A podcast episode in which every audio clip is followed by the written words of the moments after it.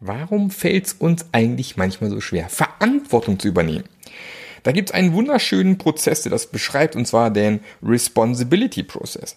Und genau zu diesem Thema habe ich heute eine Folge für euch mit zwei fantastischen Interviewpartnern. Viel Spaß dabei!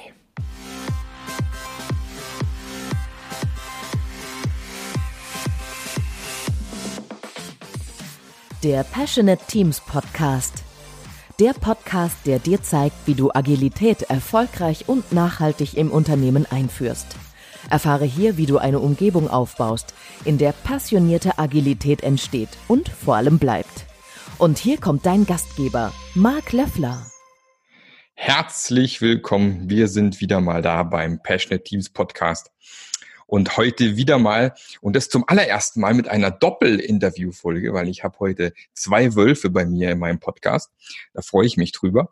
Und zwar haben wir zum einen hier die liebe Nadine Wolf mit dabei, die auch schon eine ganze Weile, ähm, sage ich jetzt mal, unterwegs ist, mit dem lieben Henning Wolf bei IT Agile. Und ähm, hat unter anderem eine berufsgleitende Ausbildung zum systemischen Coach abgeschlossen und auch mittlerweile als Beraterin unterwegs zum Thema Kanban, aber eben auch zu unserem Thema heute im Responsibility, äh, Responsibility Process.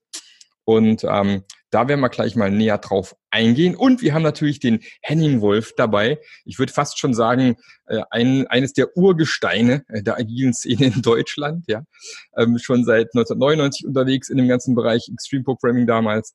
Ähm, und ja, Gründer, soweit ich das im Kopf habe, auch von der von IT Agile ursprünglich und ja, schon ewig lange in dem Bereich unterwegs, ein großer Erfahrungsschatz sicherlich dabei.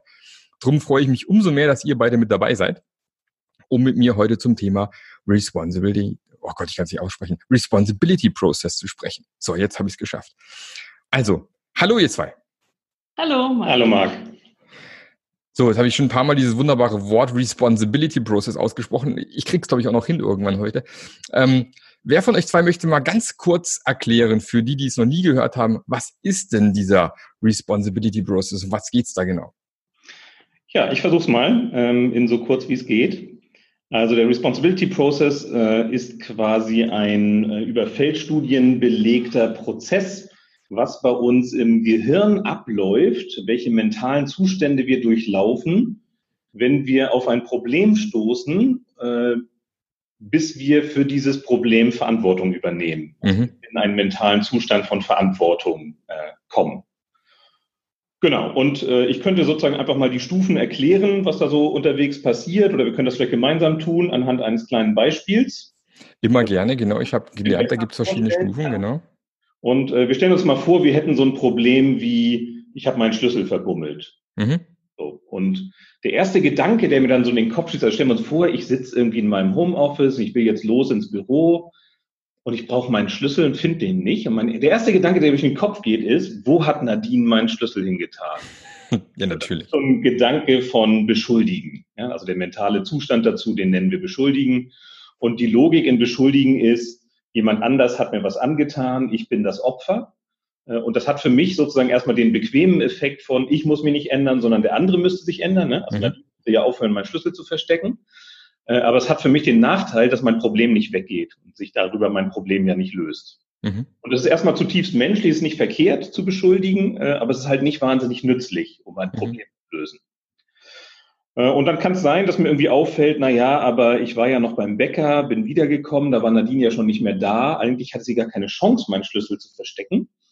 Äh, und dann komme ich in den nächsten mentalen Zustand, nämlich äh, auf so eine Idee von, naja, ich habe ja im Moment so viel zu tun und krieg so viele E-Mails. Äh, das ist ja kein Wunder, dass ich nicht dran denken kann, wo mein Schlüssel ist. Ja. Dann lande ich in dem mentalen Zustand rechtfertigen. Mhm.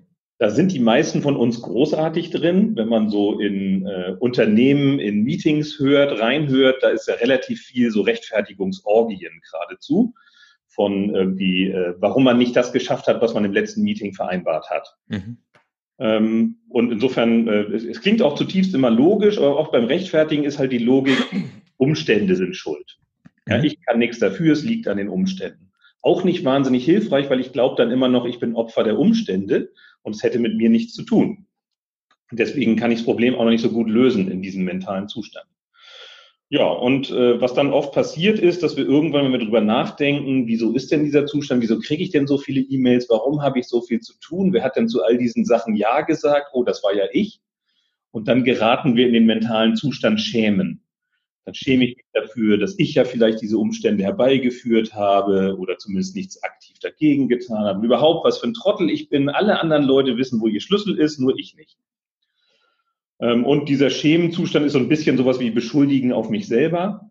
Auch nicht wahnsinnig nützlich, obwohl er ja immerhin mal äh, enthält, äh, dass äh, ich eine Idee davon habe, dass es an mir liegt.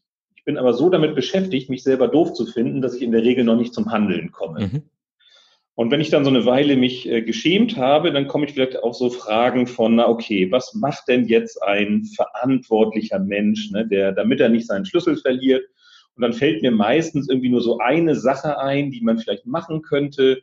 Nehmen wir mal an, mir fällt sowas ein wie, und dann muss ich jetzt wohl genauso wie mein Schwiegervater, muss ich jetzt irgendwie so einen, so einen Karabinerhaken mir an die Jeans machen, wo der Schlüssel dran ist, damit ich nie wieder das Ding verliere.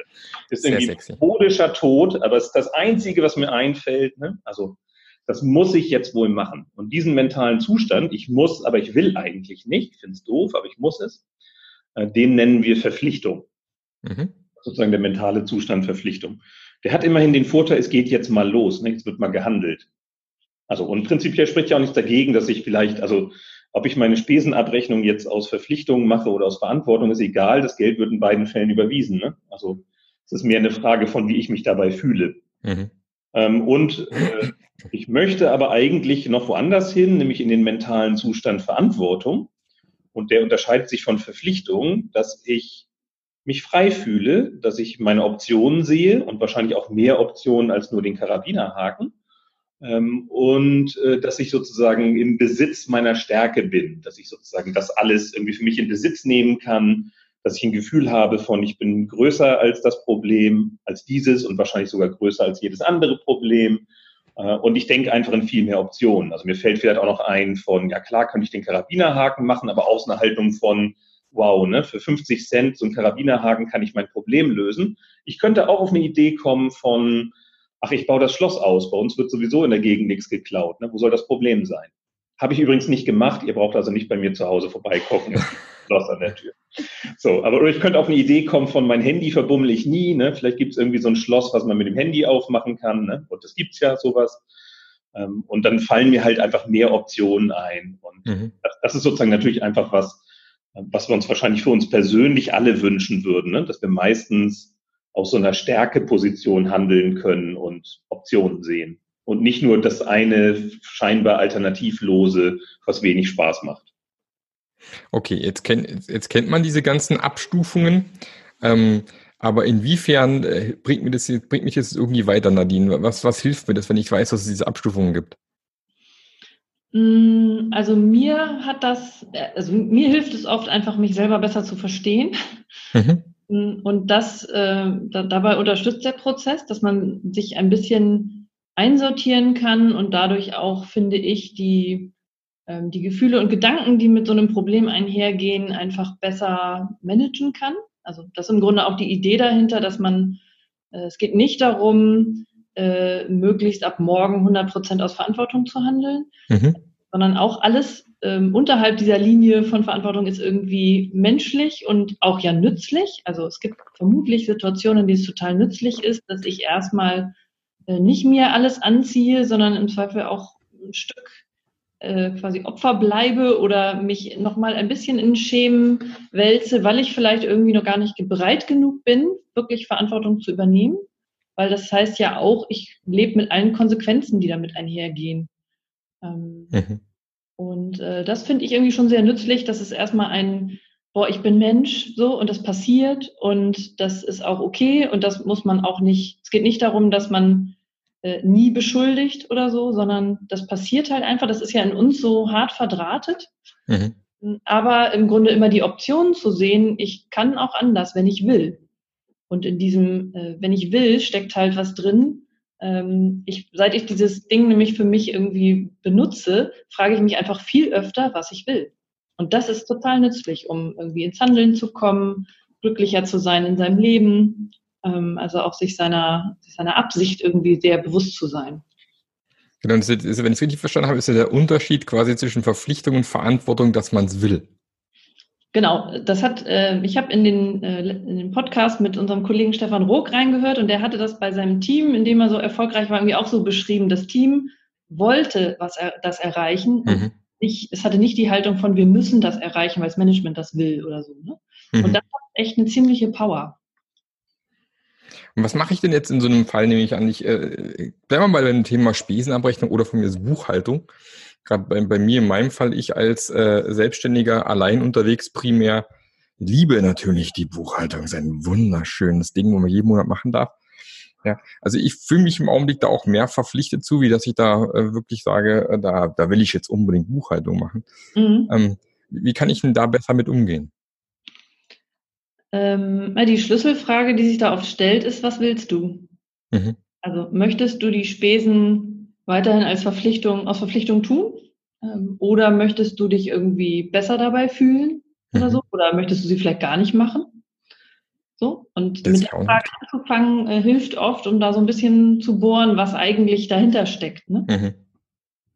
Ja, und das ist ja häufig gar nicht so, äh, so ganz äh, trivial im Sinne von, wir wollen genau eine Sache, sondern wir mhm. wollen ja auch so ein Konglomerat. Ne? Also du willst es vermutlich einfach haben, nehme ich an. Du willst aber auch einen Überblick haben. Du willst auch, dass es ordentlich passiert. Du willst nicht, dass jemand zusätzliche Fehler einbaut, deinen Kunden falsche Rechnungen schickt und die sich darüber ärgern und so. Mhm. Ja, genau. Wahrscheinlich auch einen, einen gewissen Anspruch daran, wie das passieren soll. Und der führt vielleicht dazu, und das ist dann so eine Haltungsfrage, wo du sagst, okay, weil ich glaube, dass das keiner so gut machen kann wie ich, mache ich es lieber selber. Und daraus könntest du ja auch einen machen, ich will es selber machen, damit meine Kunden im Grunde genommen den coolsten Service kriegen. Mhm. Und das könnte sozusagen helfen, einfach an der Haltung was zu ändern. Ne? Du machst immer noch denselben Job, ne? aber mhm. du machst vielleicht mit einer freundlicheren Haltung für dich selber, weil du eine Idee davon hast, du kriegst ja auch was davon, nämlich was, was du willst. Du willst, dass deine Kunden es möglichst, es für deine Kunden möglichst einfach ist oder so, ne? Oder vielleicht mhm. auch für dich. Also. Genau. Oder ich könnte halt auch sagen, okay, wie ich es in meinem Fall dann gemacht habe, ich habe jetzt mittlerweile eine, eine Assistentin, die für mich mitarbeitet, die mir ja. zumindest schon mal große Teile der Dinge, die nicht so viel Spaß machen, die ganzen Belege zu ordnen, der verschiedenen Buchungen schon mal vorbereitet und dann ist es für mich wesentlich einfacher, das genau. Ding abzuschließen. Ja, Genau, und das ist ja auch gut, das zu sehen. Ne? Also das ist ja auch gerade was, was im Zweifelsfall sogar äh, Einzelunternehmern auch manchmal schwerfällt, so das erste Mal sich irgendwo Hilfe zu besorgen und sie irgendwie glauben, sie müssten wirklich alles alleine machen, mhm. was da gar nicht so ist. Ne? Genau, ja. Vermutlich für einen überschaubaren Betrag jemanden finden, der dir da auch tatsächlich helfen kann. Ne? Ja.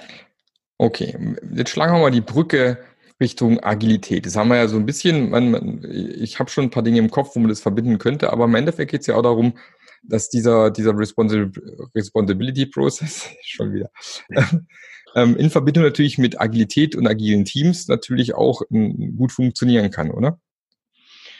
Ähm, ja, und ich glaube für uns, also die Frage ist so ein bisschen, warum hat uns das irgendwie so angetriggert oder begeistert? Ähm, mhm. Ja, schon äh, äh, vorhin kurz im Vorgespräch festgestellt, dass wir beide das eigentlich 2016, äh, so wie du auch, auf dem Scrum Gathering in München kennengelernt haben, weil Christopher da eine Keynote gemacht hat und es gab irgendwie als Taschenbeilage auch sein Buch dazu, mhm. Responsibility Process.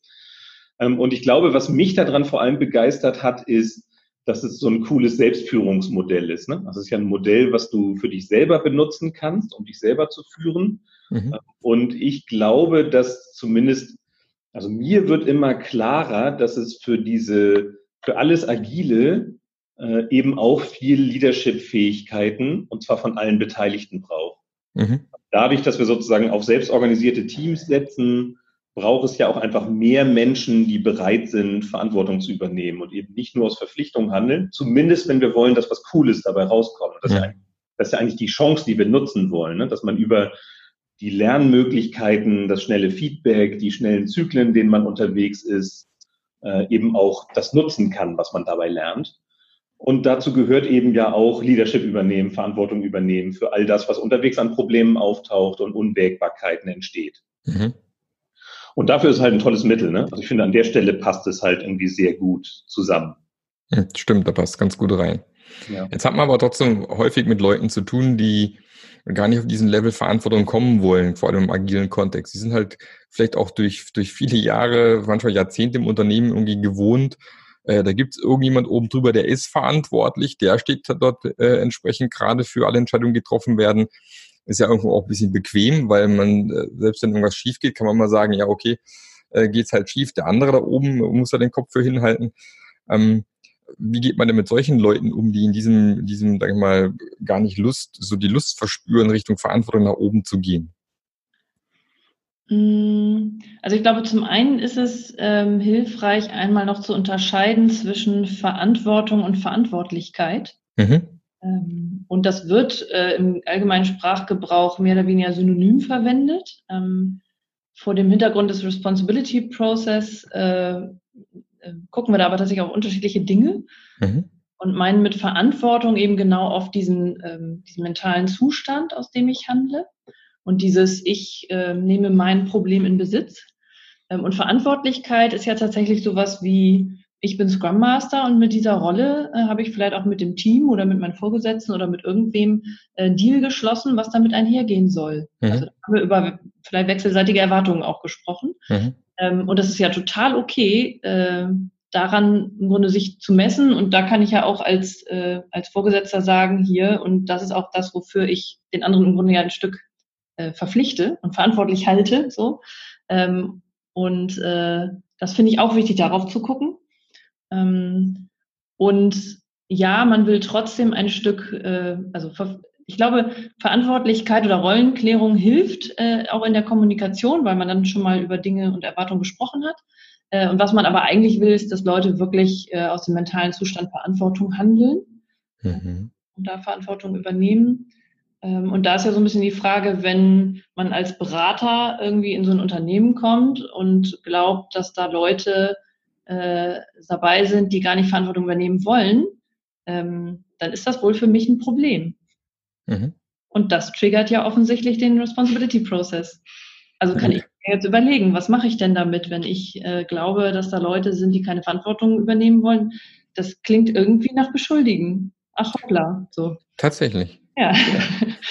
ähm, und genau so wird das ausgelöst und ähm, deswegen ist im Grunde auch die, die Kernantwort immer, naja, und deswegen ist das ein Selbstführungstool. Ne? Mhm. Also wenn ich glaube, dass für meine Beratung nötig ist, dass die anderen Verantwortung übernehmen, dann muss ich mir offensichtlich überlegen, wie mir das gelingt. Hm. Ja, und, und wenn man jetzt nicht unbedingt aus einer Beraterperspektive mhm. guckt, sondern eher sagt, ich bin, also das ist so ein häufiger Fall, der an mich rangetragen wird, dass Leute sagen, ich bin Scrum Master und ich mache das ja schon und übernehme ja Verantwortung, aber die anderen nicht. Mhm. Dann ist oft ja eine spannende Frage und äh, ich kann mich da noch ziemlich genau daran erinnern, wie geschockt ich das erste Mal war, als ich so eine Frage gehört habe. Also ich habe mache seit irgendwie bummelig fast 20 Jahren Supervision. Also dass ich sozusagen irgendwie zu einem Coach gehe oder einem Supervisor und mich irgendwie beraten lasse. Und mhm. ich, als ich das erste Mal, ich glaube es war 2001, äh, erzählt habe, was mein damaliger Chef wieder Verrücktes gemacht hat und warum deshalb alles blöd ist. Und ihre Frage daraufhin war, ja, Herr Wolf, was haben Sie denn gemacht, dass es so weit gekommen ist? Und ich habe gedacht, die hat nicht alle Tassen im Schrank. Ich habe ihr doch gerade erklärt, was der Chef gemacht hat. Ne? Mhm. Aber sie hat natürlich völlig recht. Ne? Welchen Beitrag habe ich denn dazu geleistet? Mhm. Und das ist ja zum Beispiel leider so eine Tücke, gerade von sehr wohlmeinenden Scrum-Mastern, die teilweise ja quasi ihr Team behindern, weil sie selber dauernd für alles Verantwortung übernehmen und die Stille nicht aushalten. Mhm. Dass sie sozusagen, dass ihnen schwer fällt, und es ist ja auch manchmal bequem, ne? dann mache ich es halt selber, als auszuhalten, dass ich vielleicht irgendwie den Rahmen schaffen muss, in dem die anderen jetzt mal Verantwortung übernehmen. Und dass ich aufhören muss zu tolerieren, dass man hier durchkommt, ohne Verantwortung zu übernehmen. Weil ich glaube, die meisten, in den meisten Menschen ist es angelegt, die wollen durchaus auch mal Verantwortung übernehmen. Nicht für alles. Und die Leute brauchen dafür unterschiedliche Dinge von an Sicherheit, von, dass es Scheitern wirklich auch mal okay ist, an äh, ich, ich, ich weiß auch genug dafür, dass ich irgendwie mich für den Teil verantwortlich fühlen mag und so. Ne? Also es ist ja einfach sehr unterschiedlich verteilt, wie viel Bedürfnis wir haben, mhm. in welchen Situationen wir Verantwortung übernehmen mögen. Und da braucht man ja nur bei sich selber mal forschen, das wird jeder von uns irgendeine Grenze haben. Ne? Also irgendein Projekt, also es gibt Leute, ich hatte neulich mal jemanden in einem Kurs, der hat erzählt, am liebsten macht er Projekte, die eigentlich schon gescheitert sind. Mhm. Er sagt, da gibt's nichts mehr zu verlieren, weil es glauben sowieso alle, dass es in die Hose geht. Okay. Wenn man gewinnt, ist man der totale Held. So, und ja. ja. das wird nicht jeden von uns reizen, ne? Also, weil dafür irgendwie die Aussicht von wahrscheinlich werde ich scheitern, viele von uns eher schon wieder abhält, ne? Und sagen, mhm. okay, in so einer Situation habe ich schon mal gar keinen Bock mehr, mir das irgendwie mhm. anzugucken. Aber ich glaube, das ist sozusagen die Kunst. Ähm, und das kann ich ja sogar mit Leuten thematisieren, also direkt ansprechen. Was können wir eigentlich für eine Umgebung schaffen, in der es ihnen leichter fällt, Verantwortung zu übernehmen? Ja, genau, da sind wir ja beim Thema psychologische Sicherheit, wo jeder so ein bisschen äh, andere Dinge braucht, aber ohne psychologische Sicherheit natürlich dann immer schwierig ist. In dem Fall, wo du gerade beschrieben hast, äh, äh, ja, Projekt ist ziemlich sicher schon ziemlich, äh, der Karren ziemlich tief im Dreck und es wird schwierig bis unmöglich, es noch zu retten. Da weiß er halt ganz klar, wenn es trotzdem in die Hose geht, kann mir ja nichts passieren. Also bin ich irgendwo ja. safe. Und auf der anderen Seite, wenn es klappt, natürlich umso besser, dann stehe ich natürlich richtig gut da. Ja, das ist natürlich auch eine Form von psychologischer Sicherheit nachher. Ne? Ja. Genau, ja. Und dazu gehört ja sogar, dass, also gerade wenn man jetzt irgendwie auf dieses Thema psychologische Sicherheit guckt, das ist ja nicht nur eine Frage der Umgebung, ist ja auch eine Frage von, welche Sicherheit gebe ich mir selber. Ne? Hm. Also was, was traue ich mir selber zu? Und also ich hatte das ja vorhin so ein bisschen gesagt, ne, im, im Optimalfall gelingt es mir möglichst häufig eigentlich so einen Zustand von, äh, von ich bin größer als jedes Problem zu haben.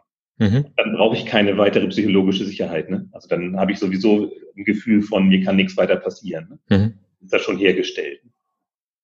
So aus, ja. unabhängig von meiner Umgebung. Aber ja, den meisten von uns hilft es, eine passende Umgebung dazu zu haben. Auf jeden Fall. Wir haben es vorhin schon mal gehört, dieses Thema Beschuldigen, Rechtfertigen ist ja ähm, das ist ja auch was, wo man, wo man gerne auch mal festhängen kann, glaube ich, in so einem, in diesem Loop oder beschuldigen und rechtfertigen oder vielleicht sogar schon auf der ersten Stufe beschuldigen alle anderen. Ich sag mal ganz gemein, die Merkel ist schuld, dass ich keinen Job mehr habe und ähm, ist ja eh klar, der Bürgermeister hat sowieso, ja, das macht man ja irgendwie sehr, sehr gerne. Warum macht man das denn so gerne? Mhm. Also, ähm, was man, also ich glaube, ich, also ich kann nur mutmaßen, was das so ähm, vielleicht mal als evolutionärer Vorteil war. Mhm. Ich kann mir halt sowas vorstellen, wie wenn mich irgendwie was äh, an der Schulter antippt, ist halt schon ein schnelles Entscheiden von äh, Fight or Flight, ne? Also mhm. fresse ich das oder frisst es mich irgendwie? Ist schon hilfreich, schnell klar zu haben, wo liegt da irgendwie Schuld, ne? Oder so, wer muss ich jetzt bewegen? Mhm. Ähm, und äh, glaube, dafür ist nützlich und eben auch vor dem Hintergrund, dass, es, dass ich erstmal ein Stück Verantwortung ja tatsächlich von mir wegschiebe.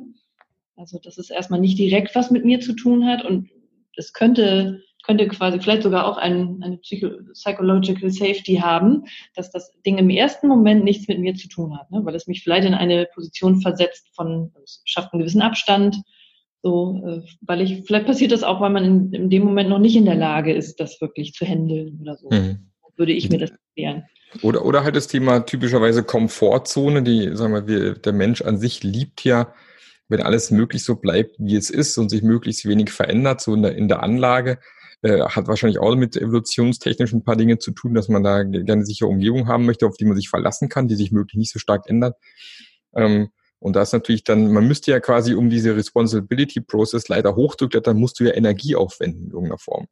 Also du kannst ja da nicht hochklettern, wenn du einfach sagst, ah, mal gucken ja. und so. Wird auch schwierig, ne? Ja, auch was dran. Also auch wenn man so auf äh, Kahnemanns Forschung guckt, äh, vermutlich sind die Sachen unterhalb der Linie, also alles unterhalb Verantwortung, ist eher dieses System 1 Denken. Ne? Also das, genau, was ja. ist, äh, was irgendwie in unserem Gehirn mit wenig Aufwand möglich ist.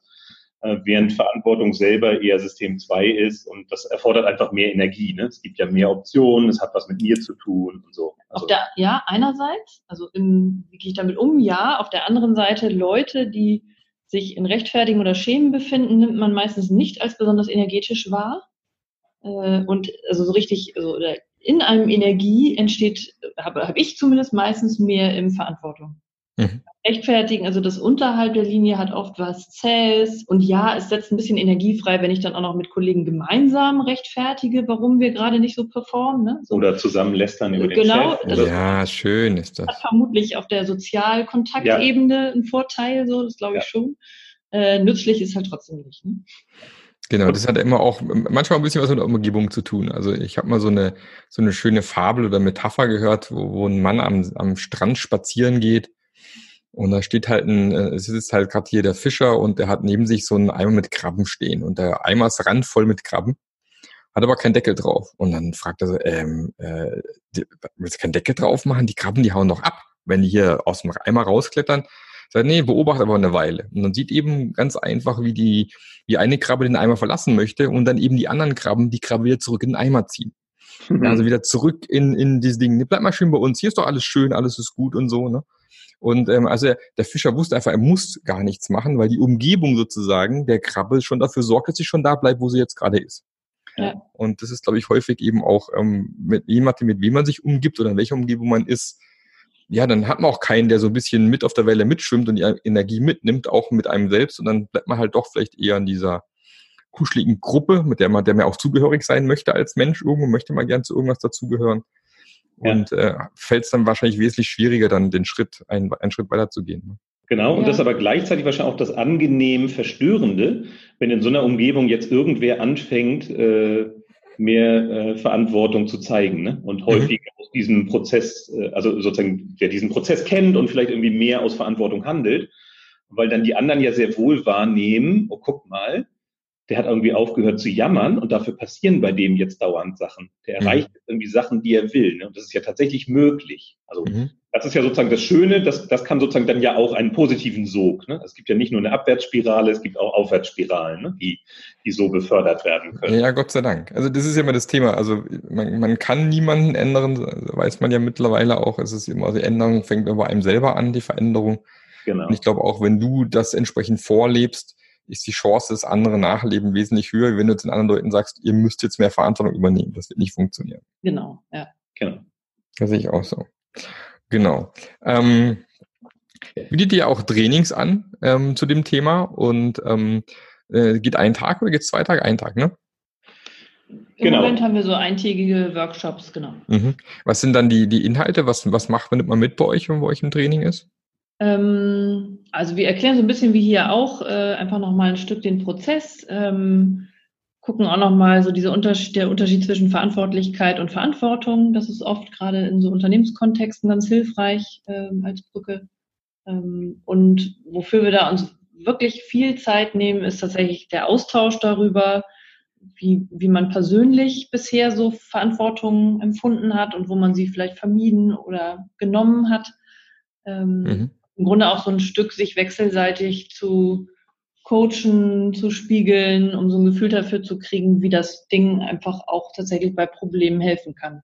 Mhm. Genau, und wir sprechen da auch über die drei Schlüssel zur Verantwortung, also im Grunde genommen so drei konstruktive Tools, die einem irgendwie helfen können, wenn man irgendwo mal feststeckt. Ne? Also was kann man mhm. sozusagen jetzt machen, wenn ich irgendwie feststelle, boah, ich wollte ja aus Verantwortung handeln, ich stecke hier aber in Beschuldigen fest, wie komme ich jetzt irgendwie mal weiter? Mhm zu dem, zu dem Problem. Ja. Habt ihr äh, gerade eine, eine konkrete Story, entweder von euch selbst oder von jemandem, der vielleicht, den ihr vielleicht gecoacht habt in der Vergangenheit, dem der Responsibility, oh Gott, ich kann, ich habe noch, ich krieg's irgendwie nicht hin heute. Ich muss langsam mal sprechen. Responsibility Process.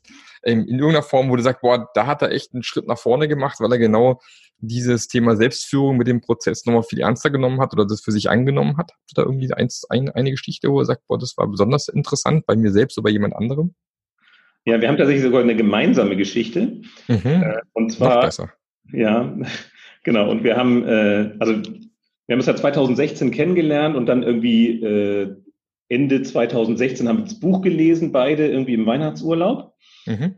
Ähm, und wir hatten uns irgendwie für eine Weiterbildung angemeldet zum Januar 2017. Und zwar, weil ich Bodo Schäfer-Fan bin. Ich weiß nicht, okay. ob. Ja, ja, Bodo Schäfer, natürlich. Genau, so. Ähm, und äh, der hatte irgendwie, sind wir dann im Newsletter gefolgt. Ich glaube, Nadine, du hattest das dann irgendwie entdeckt in, in dem Newsletter, dass es da irgendwie Ende Januar so eine Veranstaltung in München gab. Das hieß der Europäische Motivationstag. Mhm. Und dafür hatten wir uns angemeldet und da waren wir dann auch auf dem Europäischen Motivationstag. Und das fing halt an mit so riesen, also erstmal, es war in der Olympiahalle in München. Mhm. Ähm, und wir hatten halt irgendwie schon damit gerechnet, dass eine größere Veranstaltung ist als jetzt mhm. Leute in einem Scrum-Kurs. Ähm, es waren dann irgendwie so 8000 oder so. Mhm.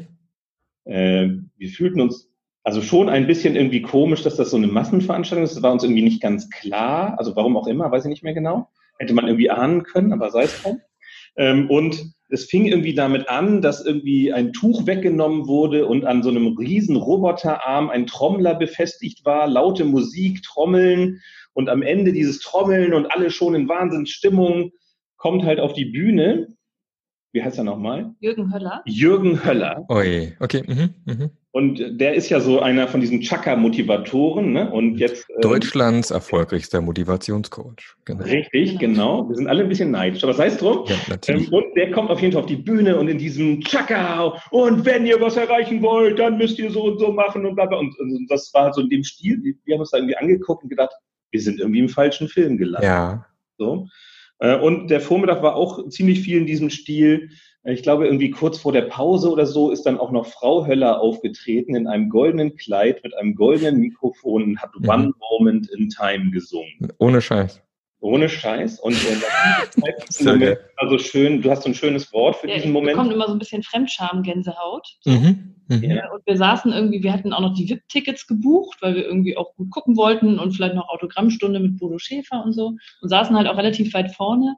Ähm, und insofern hatten wir also ein Gefühl von, da bleibt man jetzt auch sitzen, so. Aber es war schon, wir haben uns irgendwie angeguckt und gedacht, nee, irgendwie ist das hier alles nicht so unser. Genau. Dann haben wir in der Mittagspause beschlossen, okay, wir kennen ja jetzt diesen Responsibility Process. Was ist denn hier eigentlich gerade los? Lass uns den doch mal darauf anwenden. Vielleicht kann der uns helfen. Also das war tatsächlich für uns so ein, so ein Erweckungserlebnis, den mhm. genau benutzen. Ne? Und der erste Gedanke war so, äh, Nadine, wieso hast du uns da angemeldet zu dieser Veranstaltung? Also erstmal so ein beschuldigen Gedanke. Und Nadine hat wahrscheinlich gedacht, äh, warum... Henning, äh, Henning, hat mich irgendwie mit dem Bodo Schäfer Newsletter infiziert, so genau, ne? ist ja nicht meins. Also der andere schuld. So. Genau. Und dann haben wir gedacht, naja, rechtfertigen, ne, so irgendwie, ja, das kann man ja nicht ahnen, dass das so eine Massenveranstaltung ist, ne? Ja, kann nichts dafür. Von vornherein Olympiahalle, ne? wenn es jemand hätte ahnen können, dann wir. Ne? Also zack, ab ins Schämen. Ne? Was sind wir für Trottel? Ne? Konnte man doch ahnen, dass das so sein mhm. Irgendwo im Kleingedruckten stand vermutlich auch Jürgen Höller Akademie. Ja, und wir haben nicht richtig mhm. Rein ab der Speaker angekündigt und man hätte ahnen können, dass das so ein Stück Chaka-Motivation ist. Mhm. Ja, ja. So, und dann haben wir sozusagen äh, gedacht, jetzt, okay, aus dem Schemen raus, ne, was müssen wir jetzt tun? Also in Richtung Verpflichtung, ne? Naja, jetzt müssen wir es ja durchhalten, weil unser Flug nach Hause geht ja erst heute Abend. Genau, so. und ist ja auch bezahlt und das Essen ist okay, jetzt muss man hier halt. Jetzt muss man durch. wohl dabei bleiben, so, und dann ist uns irgendwie klar geworden, nee, das kann es ja nicht sein. Ne? Also irgendwie muss es ja mehr Optionen geben, was ist denn eigentlich das, was wir wollen?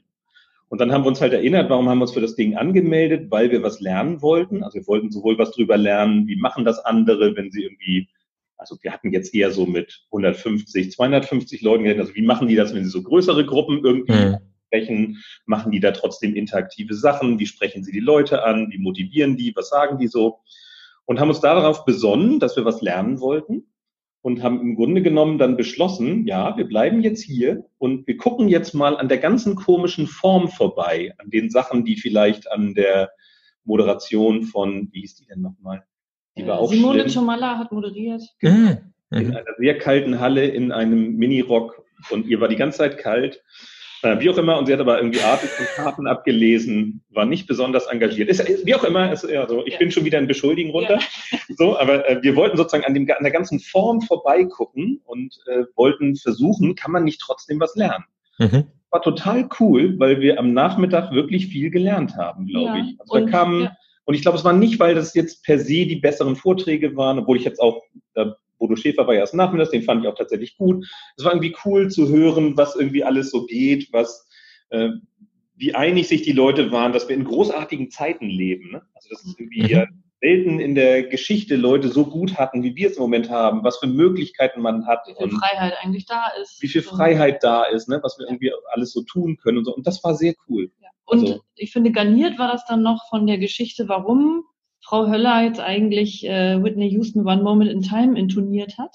Äh, wirklich schlecht gesungen, so, aber es war trotzdem irgendwie schräg. Aber äh, der Jürgen Höller hat halt hinterher erzählt, sie waren zusammen vor zehn Jahren in der Olympiahalle in München und haben Whitney Houston gehört. Mhm. Äh, und seine Frau hat zu ihm gesagt, du Jürgen, irgendwann stehe ich da vorne und singe One Moment in Time.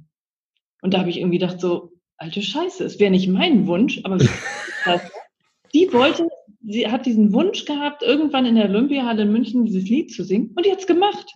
Genau, und es war ihr egal, dass cool. wir in der vierten Reihe gesessen haben und, und lieber in. Finden. Genau. Ja. Und das ist auch, auch wunderbar. Ne? Also, ja, ja, ja.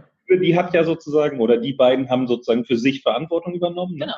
Und es war ihnen egal, dass ja. da, da vielleicht irgendwie einige Leute es blöd finden. Und ich glaube, die meisten fanden es ja sogar gut. Ja, ja. Und, so. und es war für ihren Act auch egal, dass das im Zweifel alle 7000 blöd finden. So, das war dafür Wurst. Ja.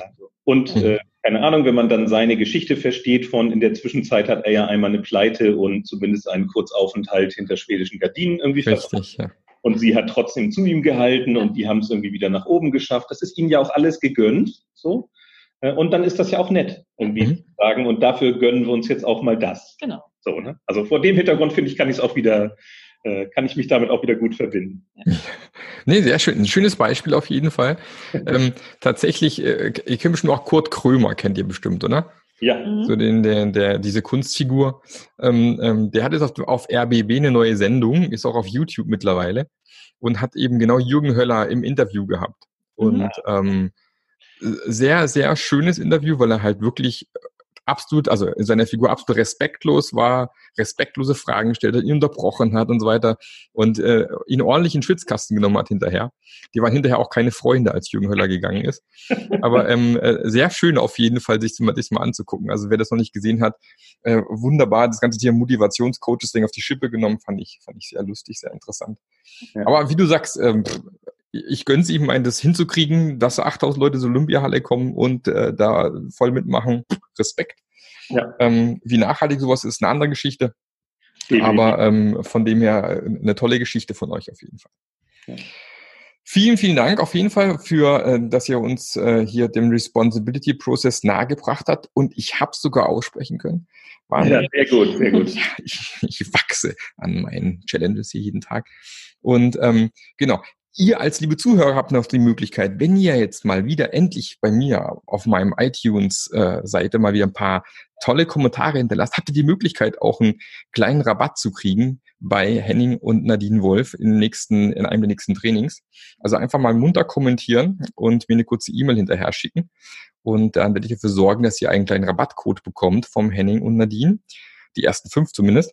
Und ähm, dann habt ihr die Möglichkeit, euch das Ding nochmal richtig im Detail anzuschauen, weil ich glaube, mit Henning und Nadine nochmal richtig da reinzugucken, was macht das mit mir eigentlich, wie kann ich das nutzen für mich als Selbstführungsinstrument, ist sicherlich äh, jedes Geld wert und sicherlich auch sehr spannend. Und die Gruppen sind bestimmt auch nicht mit 8000 Leuten besetzt, sondern vermutlich wesentlich weniger. Oder nehme ich doch mal an. Ja, deutlich weniger. Ja, noch schaffen der Olympiade. Nee. Wäre wär auch nicht schlecht, aber da funktioniert es wahrscheinlich nicht ganz so gut. Und ich werde nicht. Nochmal. Vielen lieben Dank, Henning und Nadine, äh, dass ihr da wart, dass ihr Zeit äh, genutzt habt heute bei mir. Und ähm, ich wünsche euch eine fantastische Woche. Ja, und auch euch Zuhörern noch einen fantastischen Tag, was immer ihr auch gerade macht. Ich habe gelernt, ähm, teilweise hört man es beim Putzen, beim Radfahren, beim zur Arbeit fahren, im Gartenarbeiten, alles schon dabei gewesen. Ich wünsche euch noch einen fantastischen Tag und bis zum nächsten Mal. Ciao. Tschüss. Der Podcast hat dir gefallen? Dann sorge auch du für eine agilere Welt und unterstütze diesen Podcast mit deiner 5-Sterne-Bewertung auf iTunes. Und für mehr Informationen besuche www.marklöffler.eu. Bis zum nächsten Mal.